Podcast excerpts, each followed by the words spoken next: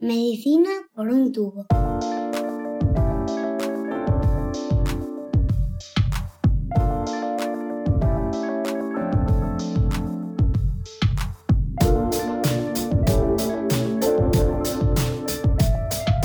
Bienvenidos a Medicina por un tubo, el podcast de Roche España en el que habitualmente tratamos de ponernos al día sobre los últimos avances en la investigación médica.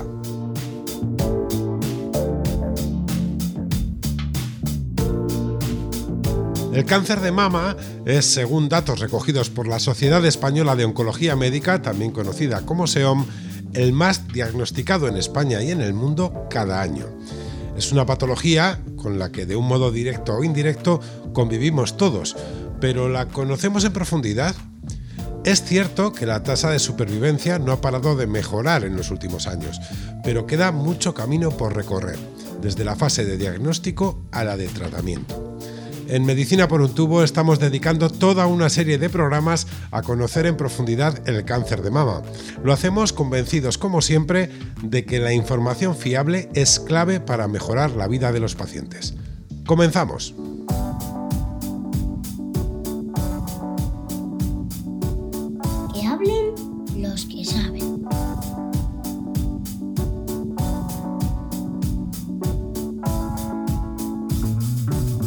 Tendemos a asociar el término cáncer de mama con una enfermedad concreta, pero la realidad es que, como en el caso del cáncer en general, engloba a distintos tipos de patologías que pueden desarrollarse de distinta manera en cada persona. Para entender mejor qué es el cáncer de mama y a qué hace referencia, conversamos con Elena Galve, oncóloga del Hospital Universitario de Basurto.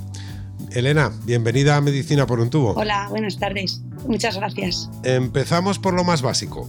Cuando oímos la expresión cáncer de mama, ¿de qué estamos hablando? Bueno, pues el término cáncer de mama hace referencia a un tumor maligno que se origina en las células de, la glándula mamaria. Eh, habitualmente las células normales tienen un ciclo de crecimiento y de muerte programada, pero las células tumorales pierden ese control por una serie de alteraciones genéticas y crecen de forma descontrolada, por lo que generan un bulto o un tumor. ¿Y cuáles son los principales subtipos del cáncer de mama? ¿Cuáles son los más comunes? Eh, bueno, dentro del cáncer de mama, lo más habitual es que las células que malignicen sean las células del conducto de la mama, o bien las células también del lobulillo. Así hablamos de tumores ductales o de tumores lobulillares, pero también pueden eh, malignizar otras células de sostén o como las del tejido conectivo y puede haber otros tipos tumorales que son menos frecuentes. Dentro de estos tipos más frecuentes, los subtipos de cáncer de mama los clasificamos por tres grandes grupos eh, muy relevantes aquellos tumores que expresan receptores hormonales, bien estrógenos o progesterona, que los llamamos subtipo luminal, otro tipo de tumores que expresan una proteína en la membrana que se llama ER2, que lo llamamos subtipo ER2, y un tercer tipo que no expresa ni estrógenos, ni progesterona, ni ER2 y que se denomina habitualmente subtipo triple negativo. El más frecuente de todos es el eh, subtipo que expresa receptores hormonales. Prácticamente el 70% de los casos de cáncer de mama pertenece a este grupo. ¿Y hay factores de riesgo que podamos modificar o sobre los que podamos influir? ¿Qué signos o síntomas deben alertarnos sobre un posible cáncer de mama? Bueno, eh, hay factores de riesgo que no podemos modificar a la hora de desarrollar un cáncer de mama, como por ejemplo ser mujer, la densidad de la glándula mamaria, envejecer, o también eh, heredar unos eh, factores genéticos, una serie de genes que nos predisponen a tener más riesgo de cáncer de mama. Pero sí que es verdad que hay otra serie de eh, factores que son modificables, como por ejemplo tener una vida sedentaria. Sabemos que mantener una actividad física de forma regular disminuye el riesgo de desarrollar cáncer, tener unos hábitos de vida saludables, poca ingesta en grasas, poca ingesta de alcohol y también el sobrepeso, que podemos actuar sobre ellos y hacen que disminuya nuestro riesgo de desarrollar un cáncer de mama. Y en cuanto a los signos o síntomas que debemos eh, vigilar o que nos deben hacer eh, alertar sobre consultar, pues son cambios eh, en la mama, como por ejemplo notar un bulto en la mama o bien en la axila, notar cambios a nivel de la piel, como una hendidura, un enrojecimiento que persista, unos cambios eh, a nivel de areola o pezón, o si notamos una secreción que no sea leche por el pezón, todos estos cambios debemos consultarnos a nuestro médico de cabecera o a nuestro ginecólogo. La complejidad de la enfermedad y sus subtipos hacen que a veces sea difícil de entender por la sociedad en general de qué estamos hablando. ¿Qué podemos hacer para informar mejor? ¿En qué debemos incidir de cara a los pacientes? Pues eh, yo creo que se tiene muchísima información, ¿no? Hoy en día nuestros pacientes están muy informados, hay acceso a través de redes sociales, a través de web, a través de artículos científicos y eh, a través de sociedades eh, de pacientes. Creo que es muy relevante que se haga una información veraz y supervisada por especialistas sanitarios para que no haya lugar a error.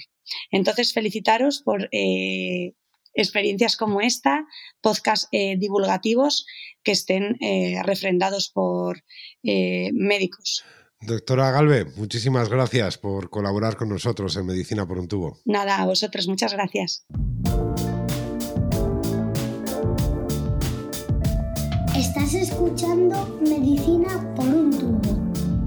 En esta serie de episodios dedicados al cáncer de mama tiene un hueco la cultura.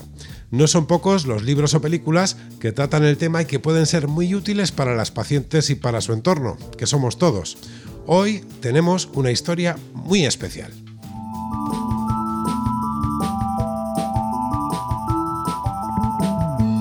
Jennifer Hayden fue diagnosticada de cáncer de mama a sus 43 años. En ese momento se dio cuenta de que podía contar la historia de su vida a través de sus pechos y lo hizo con una novela gráfica, La historia de mis tetas. El libro, uno de los mejores de 2015 según el New York Times, fue finalista del premio Eisner, el más reputado del mundo del cómic. Se trata de una historia para reír y para llorar, para afrontar el día a día, por duro que sea, con esperanza y buen humor.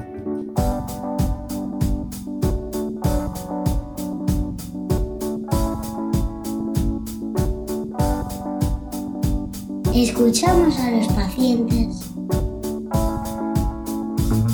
En este episodio sobre el cáncer de mama contamos como siempre con las pacientes. Ellas son el centro de todo. Para aproximarnos a cómo afrontan la enfermedad más allá del tratamiento médico, tenemos con nosotros a Paula González Peña. Ella es representante de la Federación Española de Cáncer de Mama, FECMA. Paula, bienvenida a Medicina por un tubo. Hola, bueno, lo primero daros las gracias por invitar a nuestra Federación Española del Cáncer de Mama, que bueno, es donde se integran 47 asociaciones de mujeres con cáncer de mama en todas sus fases y de toda España.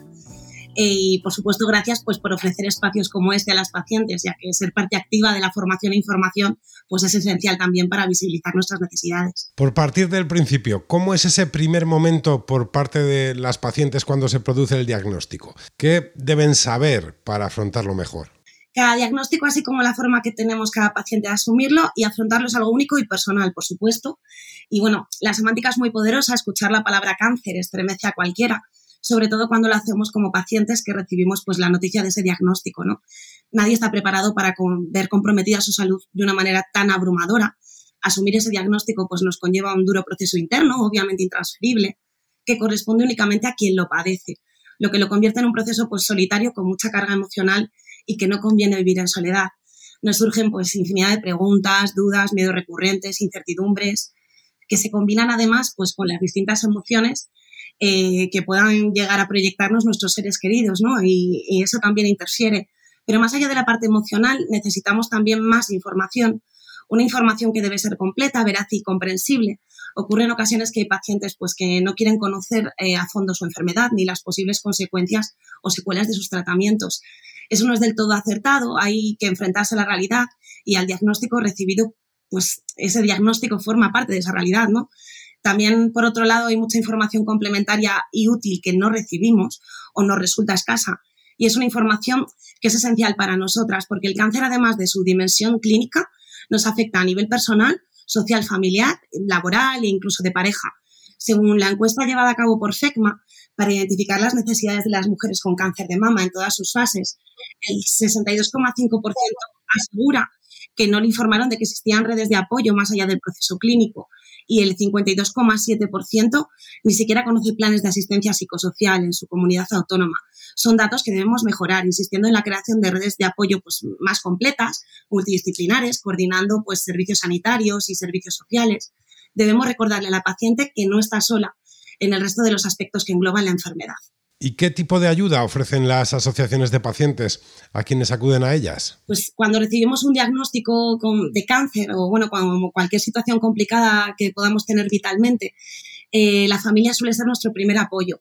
Nos acompañan, viven y sienten ese proceso como propio. Y sin embargo, pues su capacidad para poder atender o abarcar todas las necesidades que pueda tener la paciente, incluidas las emocionales, pues son en ocasiones muy limitadas. En la familia y en nuestro entorno más cercano podemos encontrar aliados fundamentales, pero en ellos pues no encontramos todas las respuestas y toda la ayuda que necesitamos. Y es ahí donde entramos las asociaciones de pacientes. Sumamos nuestras historias y experiencias similares, nos unimos pues para poder ofrecer a la paciente un soporte que va más allá de consultas, un acompañamiento vital y mucho más cercano. Eh, es un acompañamiento solidario y queremos ahí es donde queremos que la paciente pues, pueda sentirse representada y apoyada desde la comprensión más absoluta. Destinamos pues, el máximo de recursos posibles a ese bienestar durante todo el proceso y les ofrecemos también diferentes servicios y actividades que, favorecen ese bienestar. Un ejemplo es la asistencia psicológica eh, o la fisioterapéutica. Por otro lado, desde las asociaciones también se realizan actividades que favorecen el bienestar de las pacientes, como pintura, gimnasia, talleres, y bueno, que están pensados más allá de una distracción, ¿no? Eh, que sirvan de apoyo y recurso emocional.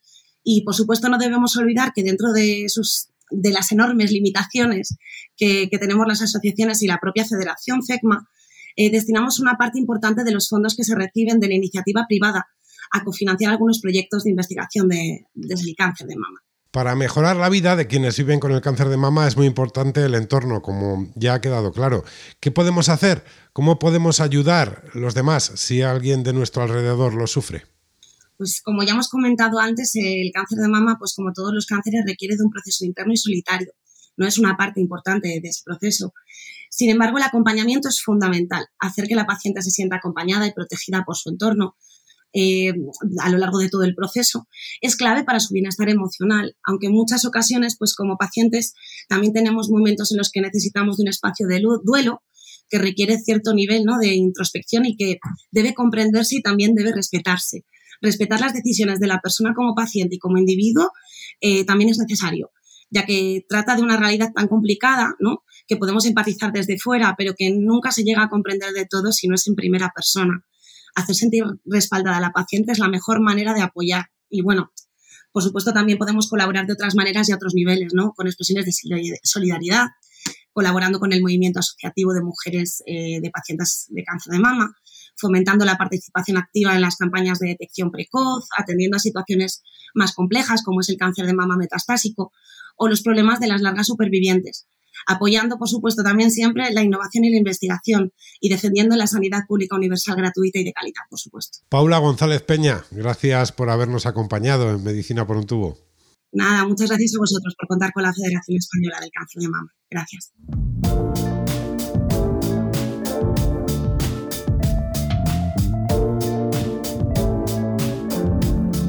A veces el lenguaje nos juega malas pasadas. Conocemos un término como cáncer de mama y no somos conscientes de la complejidad de la realidad que representa. En este episodio nos hemos limitado a ofrecer un acercamiento para entender de un modo sencillo de qué hablamos cuando hablamos de cáncer de mama.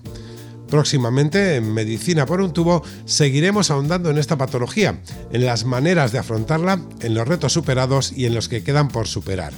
Lo haremos, como siempre, con los mejores expertos, con los que más saben, porque la información de calidad también contribuye hoy a satisfacer las necesidades futuras de los pacientes. Un saludo.